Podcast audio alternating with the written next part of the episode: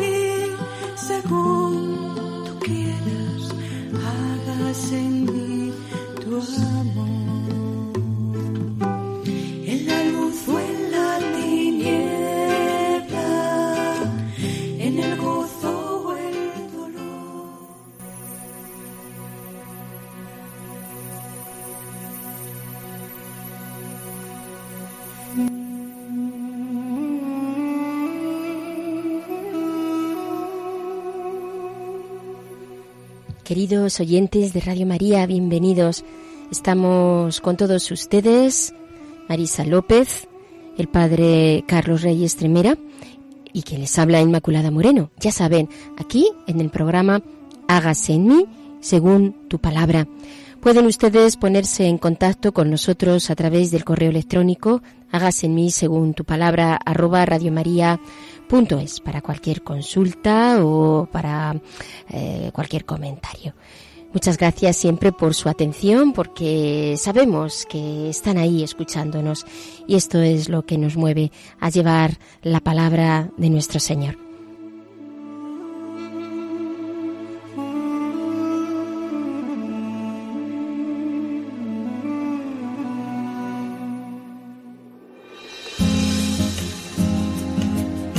Claves para leer la Biblia.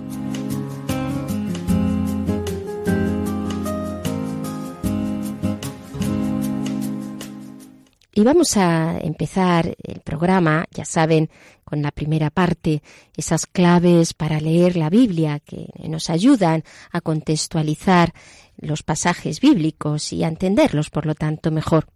Vamos a seguir hablando de David. Veíamos cómo David, este personaje, pues a veces también un tanto contradictorio, como estamos reflexionando en estos programas sobre este gran personaje bíblico. Hoy mm, lo vamos a hacer en relación a aquel que sucedió a David.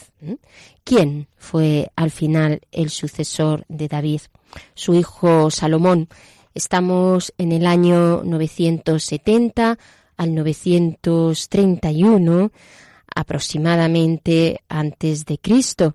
Salomón ha sido también un personaje muy alabado dentro de la escritura.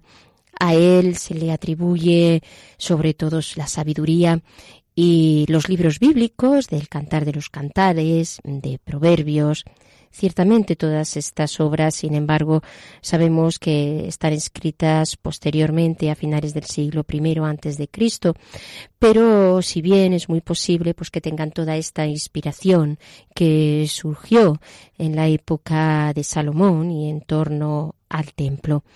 Luego se hace una importante relectura teológica en la Biblia sobre este personaje.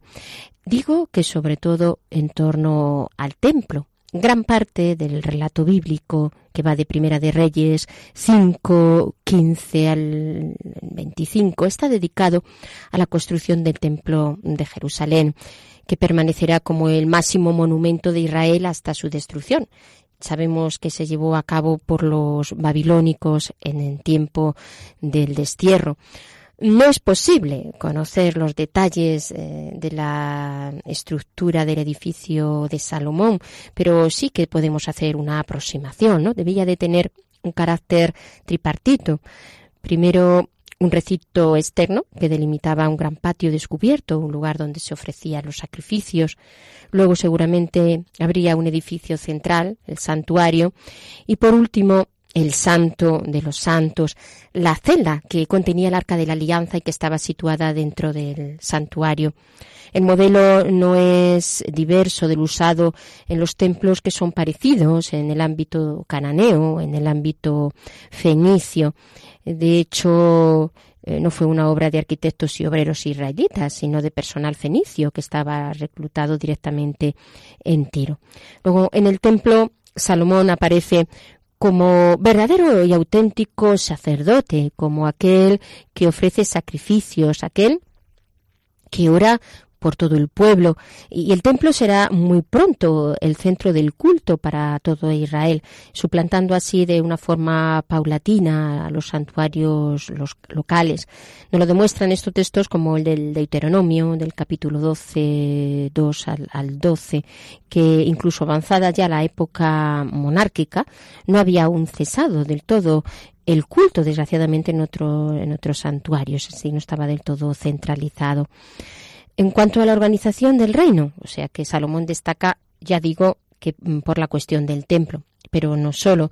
También junto al templo, Salomón edifica el Palacio Real, en torno al cual se desarrolla una administración mucho más compleja que, que la de David. Es interesante ver también cómo se dedica a la construcción del palacio y además es una, una creación eh, de una verdadera y auténtica clase de funcionaria, la que se da en la época de Salomón. Hay funcionarios que se asignan a la corte, hay otros funcionarios que se asignan al gobierno del país, se crean también escuelas para la formación, de, la, en torno a lo que es la administración pública y a lo que es eh, el gobierno, se generan las primeras obras de carácter sapiencial, se da también una institución para que exista un sistema de impuestos y que todo esto genere un gobierno fuerte a está la creación de un servicio de trabajadores públicos obligatoriamente. Se daba este este servicio. Es decir que como vemos pues se va consolidando lo que empezó ya a ser una realidad en el reinado de David Salomón da a todo esto consistencia. Además, otra de las características de la monarquía de Salomón y que es recordada por los libros bíblicos es la obra de Salomón como constructor, constructor de edificios y constructor de ciudades. Aquí la arqueología pues nos sirve de bastante ayuda porque se han encontrado restos de muros de época, de época salmónica, por ejemplo en el curso de las excavaciones realizadas en Jerusalén y que con bastante fiabilidad pues son de esta época, como la ciudad de Mejido, por ejemplo. Se va consolidando también un tipo de forma arquitectónica de la época salomónica que se llamaba la puerta en tenaza, que es un tipo de puerta construida en la entrada principal de los muros de las ciudades que comprendía dentro el espacio para el cuerpo de guardia. Luego, todo ello pues, nos da mm, la clave de la importancia que iba adquiriendo el reinado de Salomón. También eh, el comercio fue otra de las cuestiones importantes. Era un rey entregado al comercio, incluso al marítimo. Esto es algo bastante singular para un israelita es posible quizá que tuviera una flota comercial nacida en asociación con el rey de Tiro.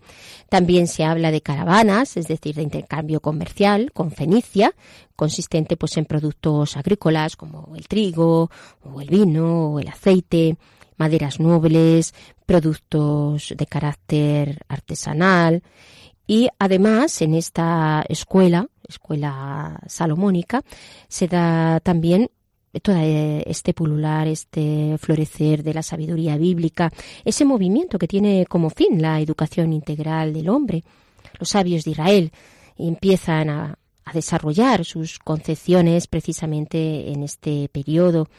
Todo esto pues va amplificando lo que es la cultura del reino y su apertura también a, otras culturas. Es decir, que Salomón se forjó por sí mismo, en todo caso, una posición de poder y de, y de prestigio. Y lo hizo al revés que David, más con la diplomacia y los contactos comerciales que con las guerras. Es así como podemos deducirlo de, los textos bíblicos y ya digo de algunos de los hallazgos que a nivel arqueológico también tenemos. La cuestión es que los últimos años del reinado de Salomón nos ofrecen un cuadro bastante difícil. Nos habla de un Salomón en apuros económicos, forzado a ceder al rey de Tiro nada menos que 20 ciudades de la zona de Galilea septentrional como pago de las deudas que tenía pendientes. Las fronteras del reino aparecen cada vez más como fronteras inseguras. Los estados que eran amigos o que eran aliados comienzan a, rebelarse frente a Salomón. Por otra parte, cada vez está ahí más el auge de la potencia egipcia y todo ello, eh, además, se daba una gran cantidad de tensiones internas debido pues a los impuestos excesivos que imponía a las eh, tensiones eh, también por las diferencias entre el reino del norte y el reino del sur. Todo ello, inmediatamente después de la muerte del rey, acaba en la revuelta de las tribus del norte, que fueron guiadas por Jeroboam, y la división del reino, que desde entonces no volverá a estar unido hasta la época macabea.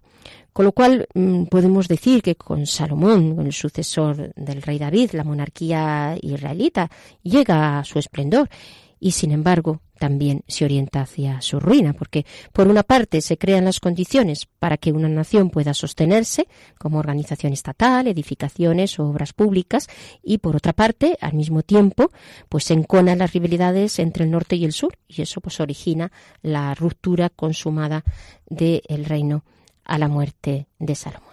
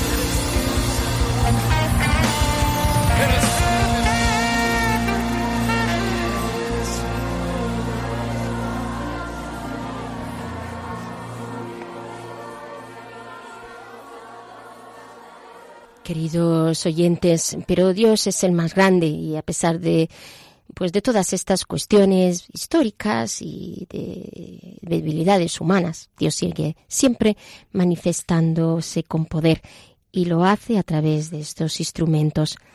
Así pues, eh, podemos realmente cantar que Dios es el más grande y digno de adorar.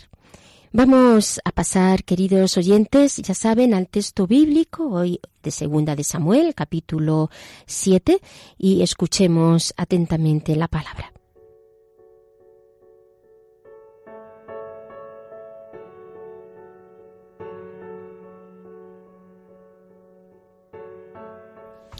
El rey David se presentó ante el Señor y le dijo, ¿Quién soy yo, Señor?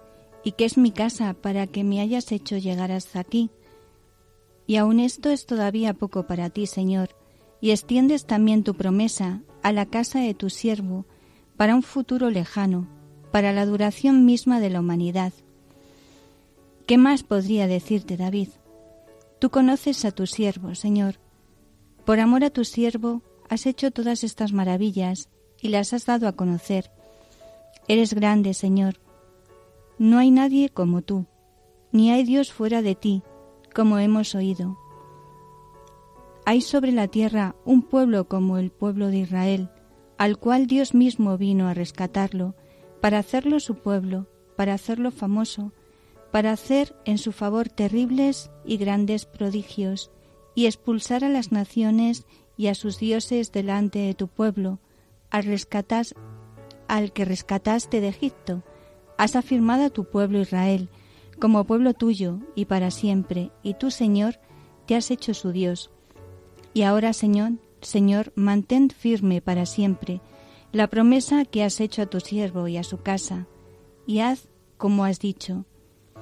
Que tu nombre sea siempre engrandecido y que digan, el Señor Todopoderoso es Dios de Israel, y que la casa de tu siervo David sea estable en tu presencia, ya que tú, Señor Todopoderoso, Dios de Israel, has prometido a tu siervo que le edificarás una casa, y por eso se ha atrevido a dirigirte esta súplica.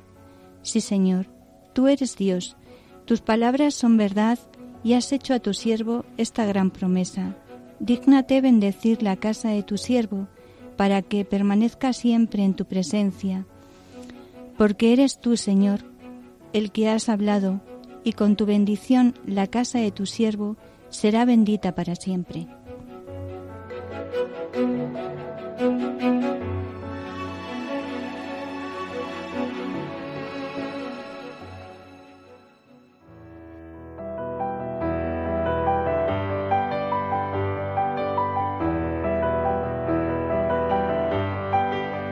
Dios al encuentro del hombre.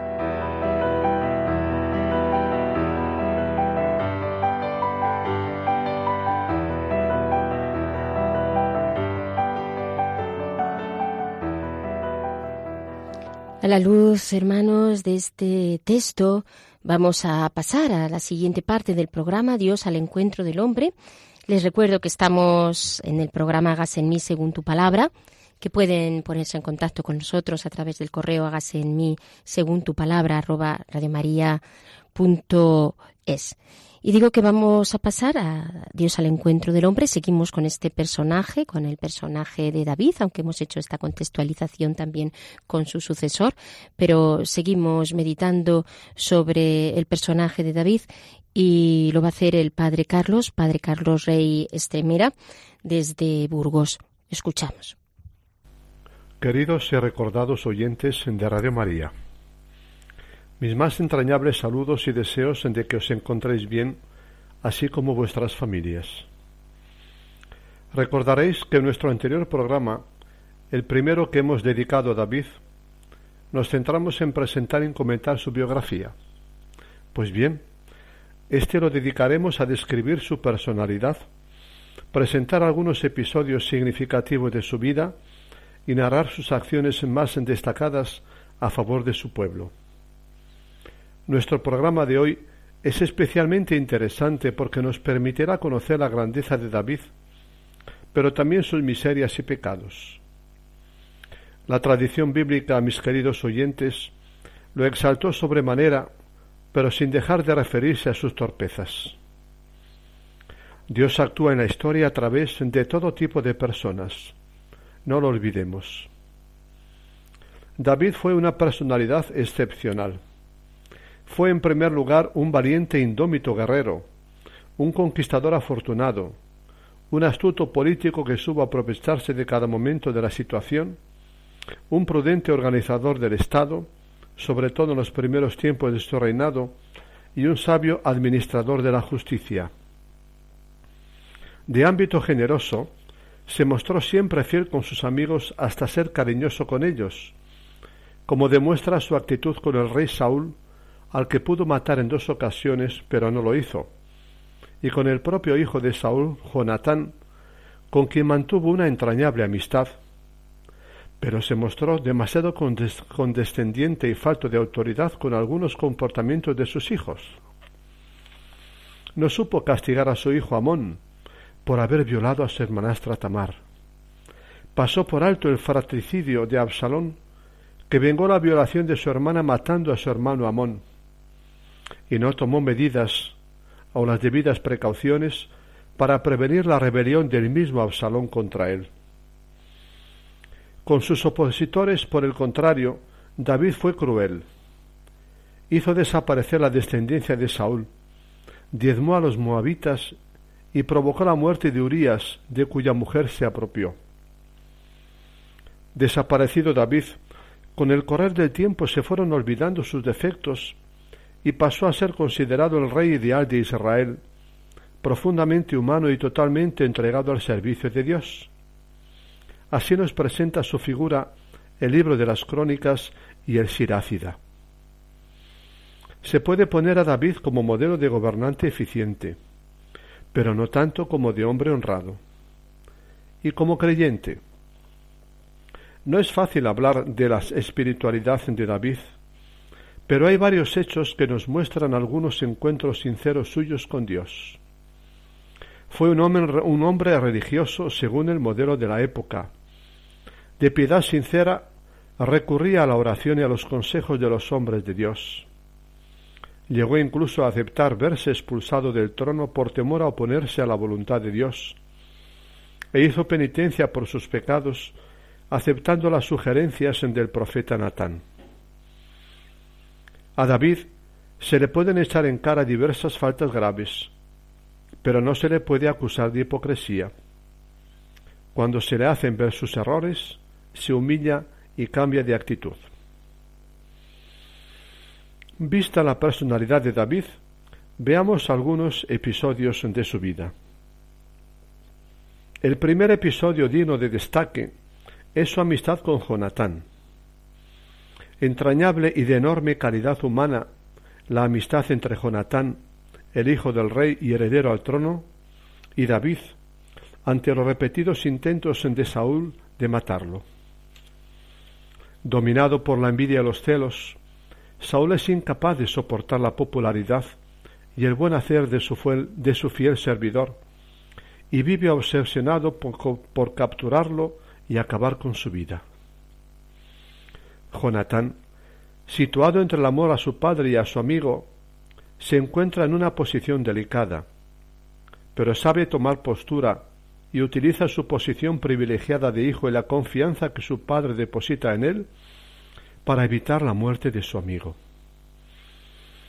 Admirable y digna de consideración su fidelidad a David, su intercesión ante su padre para que desista de matarlo, o las curiosas artimañas que utiliza para avisar a su amigo de sus perversas intenciones.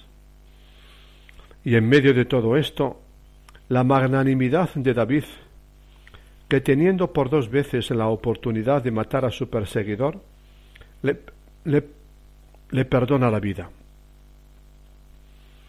El segundo episodio, digno de consideración y de dar gran valor humano y espiritual, es el adulterio de David con Betsabé, mujer de Urías, uno de sus jefes militares.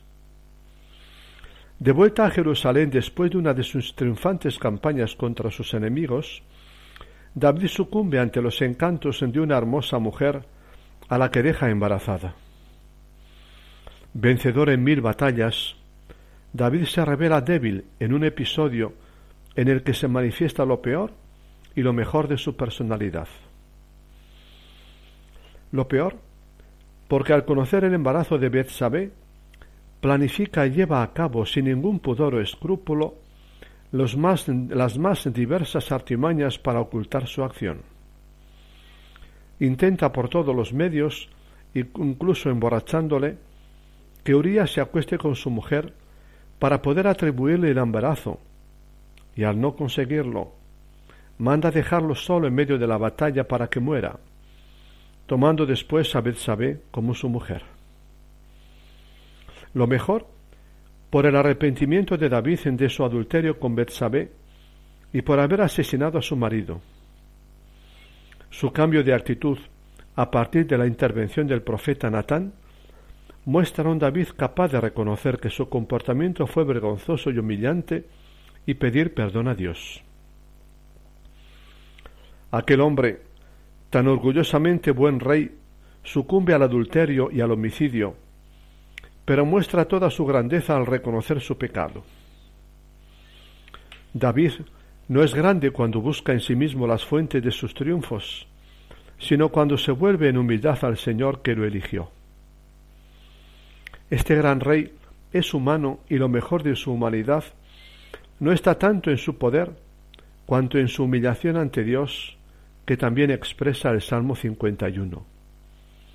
Contra ti, contra ti solo pequé, lo que es malo a tus ojos yo lo hice.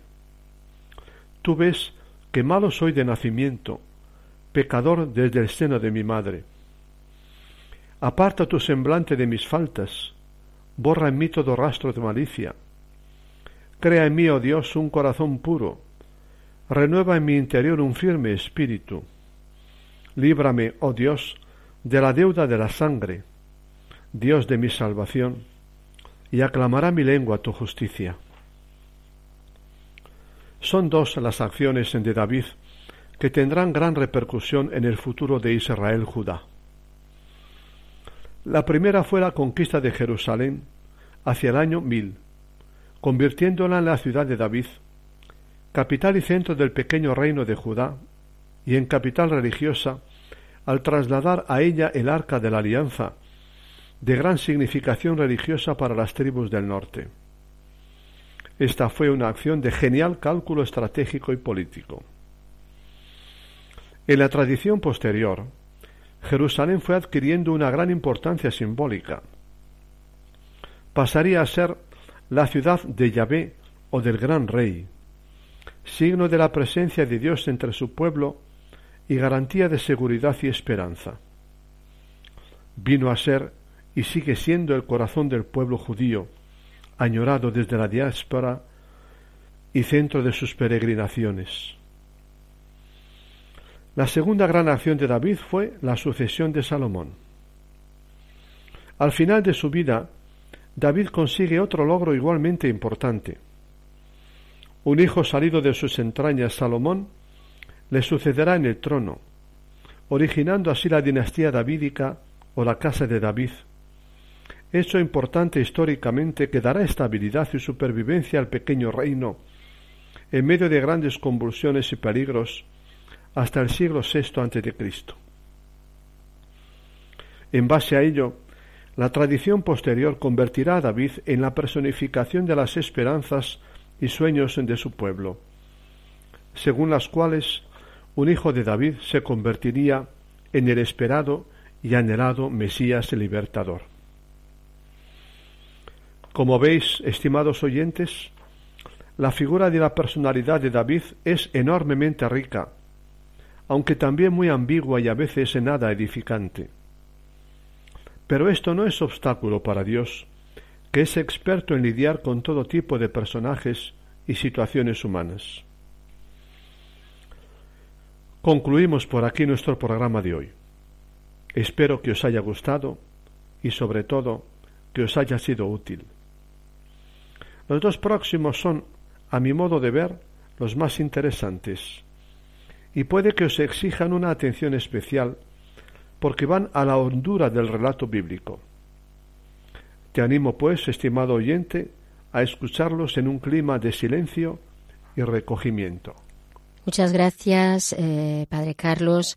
Vamos a, a decir al Señor, como David, que desde el fondo de su corazón pide, implora al Señor y que sabe que a pesar de su pecado, debilidades, siempre es escuchado, ¿no? Que arranque de nosotros ese corazón de piedra para que podamos escuchar su palabra y hacer su voluntad. Les daré un corazón íntegro e infundiré en ellos un espíritu nuevo. Les arrancaré el corazón de piedra y les daré un corazón de carne para que sigan mis leyes y guarden mis mandatos. Ellos serán mi pueblo y yo seré su Dios.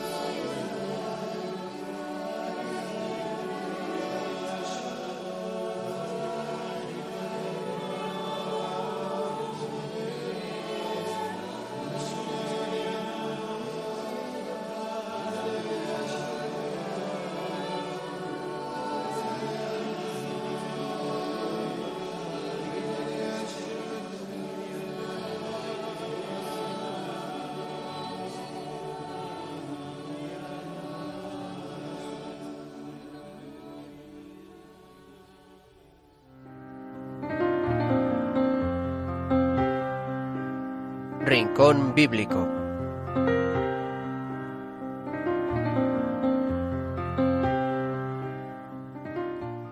Bien, queridos oyentes, pues vamos a pasar al rincón bíblico. Marisa, cuéntanos cómo hoy has orientado este rincón bíblico. Pues un poco viendo a la luz de, de los textos, bueno, y de lo que estamos viendo en estos programas, cómo eh, David tenía sus luces y, y sus sombras, ¿no? Pues eh, hoy vamos a ver un libro de pues mm, la vida de Henry Nowen, que era un sacerdote católico que ya, ya murió, me parece que en el 1996, pero este libro es de 1999.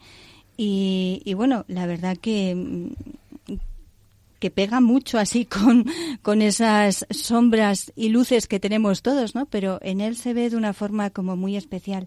El libro se llama El profeta herido, Es una biografía que escribe Michael Ford, que es un periodista y bueno, que estudió teología en la, Universidad de Bristol, y él, eh, él dice en la contraportada del libro, voy a leerlo.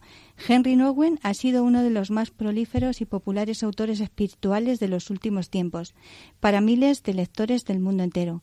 Nowen articulaba la búsqueda de Dios y del amor de un modo que sintonizaba con sus propias experiencias personales y sus anhelos. Era el guía espiritual por excelencia. Pero ¿quién era Henry Nowen? ¿Qué clase de persona era? Y él lo define así.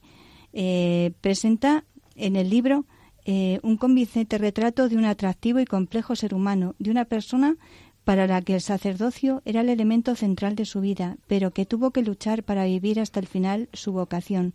Nowen era una persona cálida y generosa que luchó durante eh, mucho tiempo contra los demonios interiores de su inseguridad y ansiedad.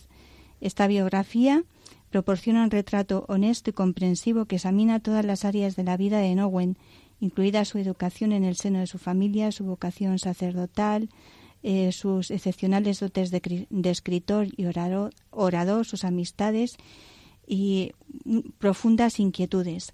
Eh, eso es un poco la figura, ¿no? Pero eh, en la portada del libro también hay un, cuadro con el que Nowen se identifica mucho, que es el pintor Van Gogh, pues que también era un gran genio, pero también tiene sus, Sus su luces vida y com- sombras. compleja. Y él dice, he experimentado las conexiones que existen entre la lucha de Vinc- Vincent y la mía.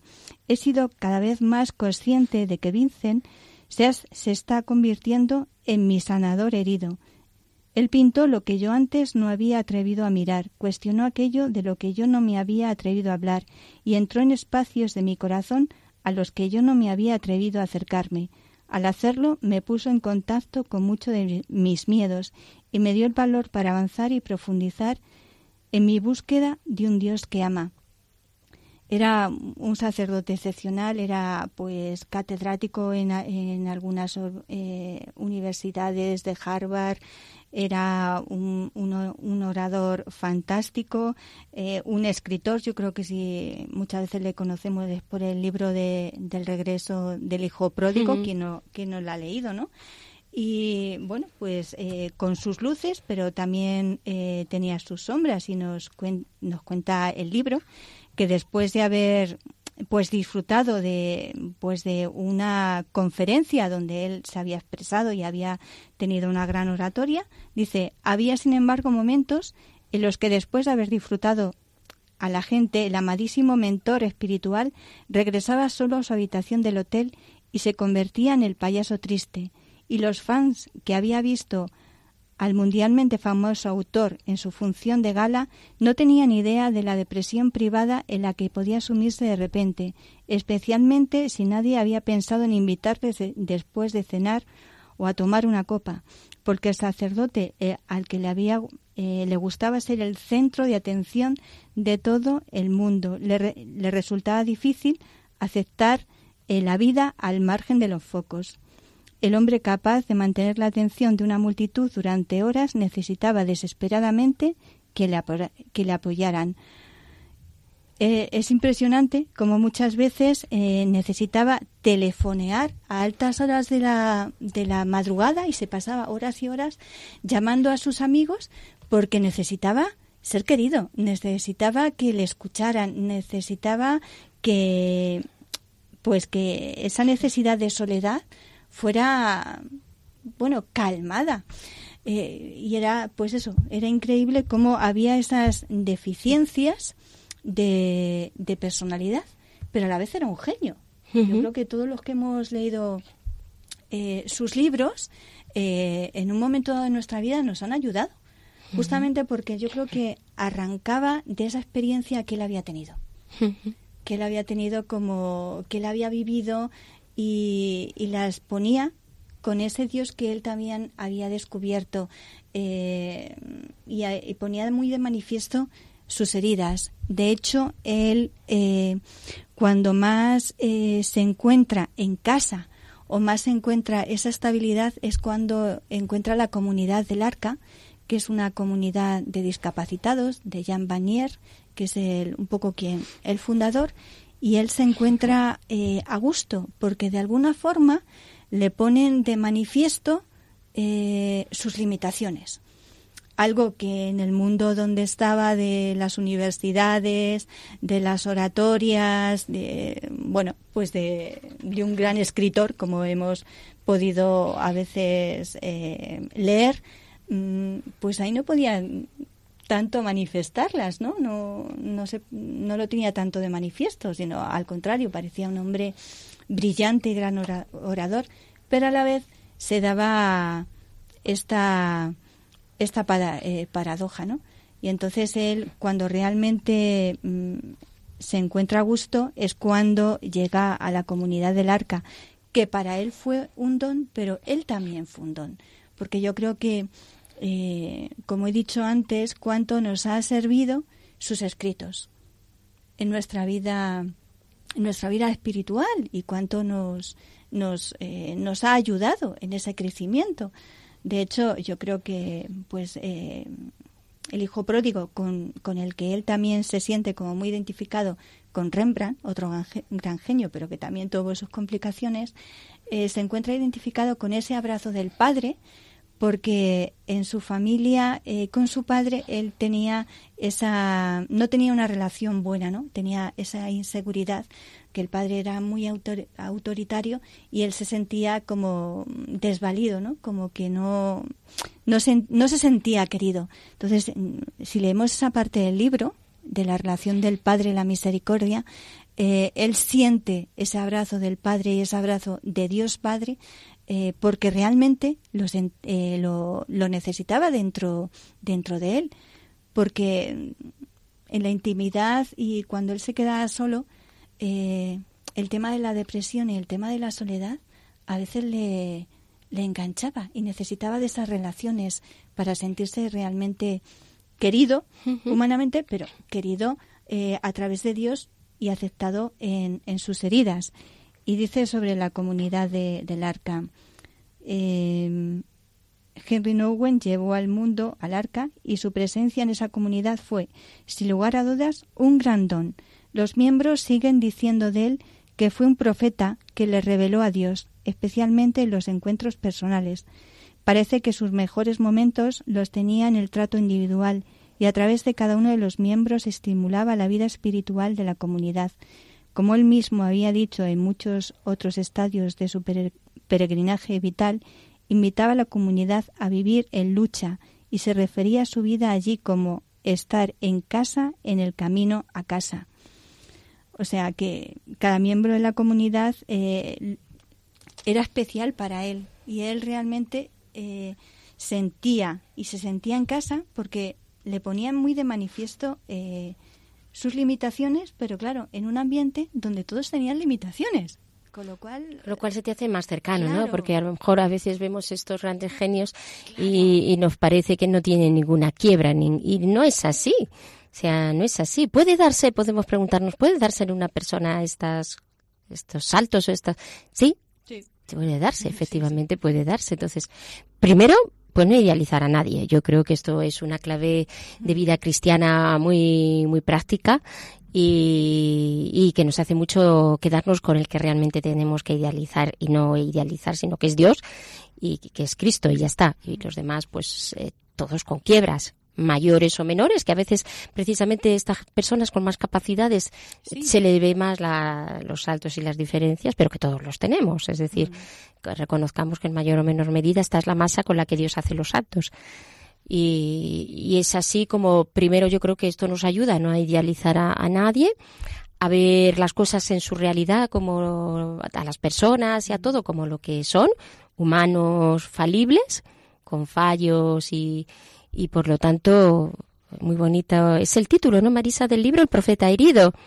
el profeta, El profeta herido. herido, eso es muy llamativo, es Sí, profeta, Sí, pero, pero herido, eso no le quita que siga siendo profeta ni, ni, ni ser eh, llamado por Dios. Y claro, es más, todavía más, por, yo creo que por todas estas heridas eh, uno se siente realmente comprendido, ¿no? porque si un hombre así con todas estas capacidades manifiesta sus heridas, porque él yo creo que tenía esa capacidad para expresarlas, para, para presentarlas, para no taparlas, para no dar una imagen de sí que no tenía, y ahí desde luego revela una gran humildad mm, manifestarlas, eh, no porque se tengan que ir manifestando los pecados a todo el mundo, pero sí, muchas veces, Es que a veces el barro, exacto, el, el barro, el barro del que estamos hechos Claro, y el que somos. claro. Entonces eso yo creo que también mm, daría mm, una relación de cercanía, de comprensión y de misericordia que ayudaría a acercarse a todas esas personas, ¿no? Del arca o fuera de ella. fuera de ella, O, o fuera sea, de ella. pero es que y, yo y creo por otra parte él, pues ¿qué, qué buscaba? ¿A los entendidos para comprenderle? No, Al a los pobres. a los pobres, Porque ahí es donde realmente siente su familia, porque él se sabe pobre. Pero claro, ahí todo hay un proceso en él de, hum- de y, y de, de humildad grande, de crecimiento en humildad que le hace entrar por este camino evangélico de santidad. Y una lucha también para ir, eh, claro, era un gran profesor, era un gran orador, o sea, y a él también le gustaba. Entonces, No, claro, el fue- yo está ahí. Claro, el yo está ahí, es una lucha, una lucha constante para luchar contra todo eso, pero al final eh, es curioso porque Dios hace santos y Dios se manifiesta, se manifiesta en su historia y con su historia hace un bien impresionante. Repito, yo creo que todos hemos leído el, el libro del regreso de, de Hijo Pródigo y cuánto bien nos ha hecho. O sea, que puedes leer eh, su biografía y decir, madre mía, qué descoloque, pero a la vez cuando lees el libro del Hijo Pródigo, pero qué bien me ha hecho, Qué profundidad, qué, profundidad. sabiduría le da Sí, Dios sí, para captar ahí sí, sí, sí, sí. Pues Sí, toda esa misericordia Claro, de entonces Dios. no me extraña que él se viera un poco reflejado con los genios, con los pintores, con Van Gogh o con Rembrandt, porque eran grandes genios, pero a la vez en su vida tenían pues como unos descoloques pues de depresión, de soledad, de inseguridades, de, de esos demonios que hay por dentro, pero a la vez lo que transmitían, ¿no? Y a él le pasaba igual con los libros, transmitía una experiencia eh, y una experiencia espiritual, ¿no? De ayudar a las personas, con lo cual no quita una cosa eh, la otra, ¿no? O sea, no, puedo, no podemos despreciar por decir, mira, es que es depresivo, es una persona que ha tenido una serie de, de rupturas por dentro. Que... No, no, es que con eso nos ha ayudado a ver mucho más a lo mejor a ese Dios cercano, a ese Dios que sana, a ese Dios que te acepta, a ese Dios que te ama, a ese Dios que te acoge, que te acompaña y que como mm, el cuadro de Rembrandt, eh, bajo sus, eh, su manto, te está cobijando, ¿no? Yo creo que él lo entendió. Sí, entendió claro desde, desde la experiencia, ¿no? De aquí Mm. la importancia, como siempre se pone los ejemplos, ahora que hablamos de los pintores, de un cuadro que si no tiene, eh, no tiene claridad y a la vez no tiene Mm. sombras, pues no es un cuadro que, que realmente mm, llame la atención, sino que Dios hace su obra con estas luces, sus luces y sus sombras y se sale ese cuadro tan precioso que es eh, el santo que tiene eh, la santidad, la vida de santidad que tiene para nosotros. Pero claro, eh, aceptarnos así. Yo creo que David, el personaje de David que estamos viendo, y en este caso, pues este personaje mucho más de actualidad, claro, pues nos, nos hace ver que estamos llamados a aceptarnos con lo que somos y ir poco a poco haciendo que Dios nos transforme en ese hombre viejo, pero que con todas estas limitaciones Él va, va, va trabajándonos y, y va actuando y nos va dando una misión, porque yo creo que precisamente él por todas esas debilidades le dio una misión Sí, sí, con muy ellos. específica con, con los con los discapacitados. pobres, o sea, que también todo eso nos habla de por dónde nos quiere el Señor, porque el Señor le gusta mucho aprovecharlo todo. Muy bien, queridos oyentes, pues eh, llegamos al final de nuestro programa. Muchísimas gracias por su atención y ya saben, el Señor nos ama con nuestras luces y nuestras sombras.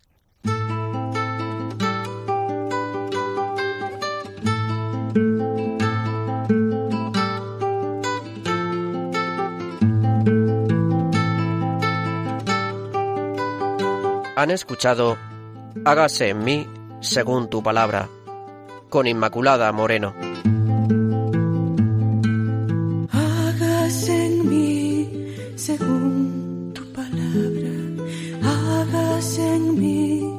según tu sueño, hagas en mí según tu.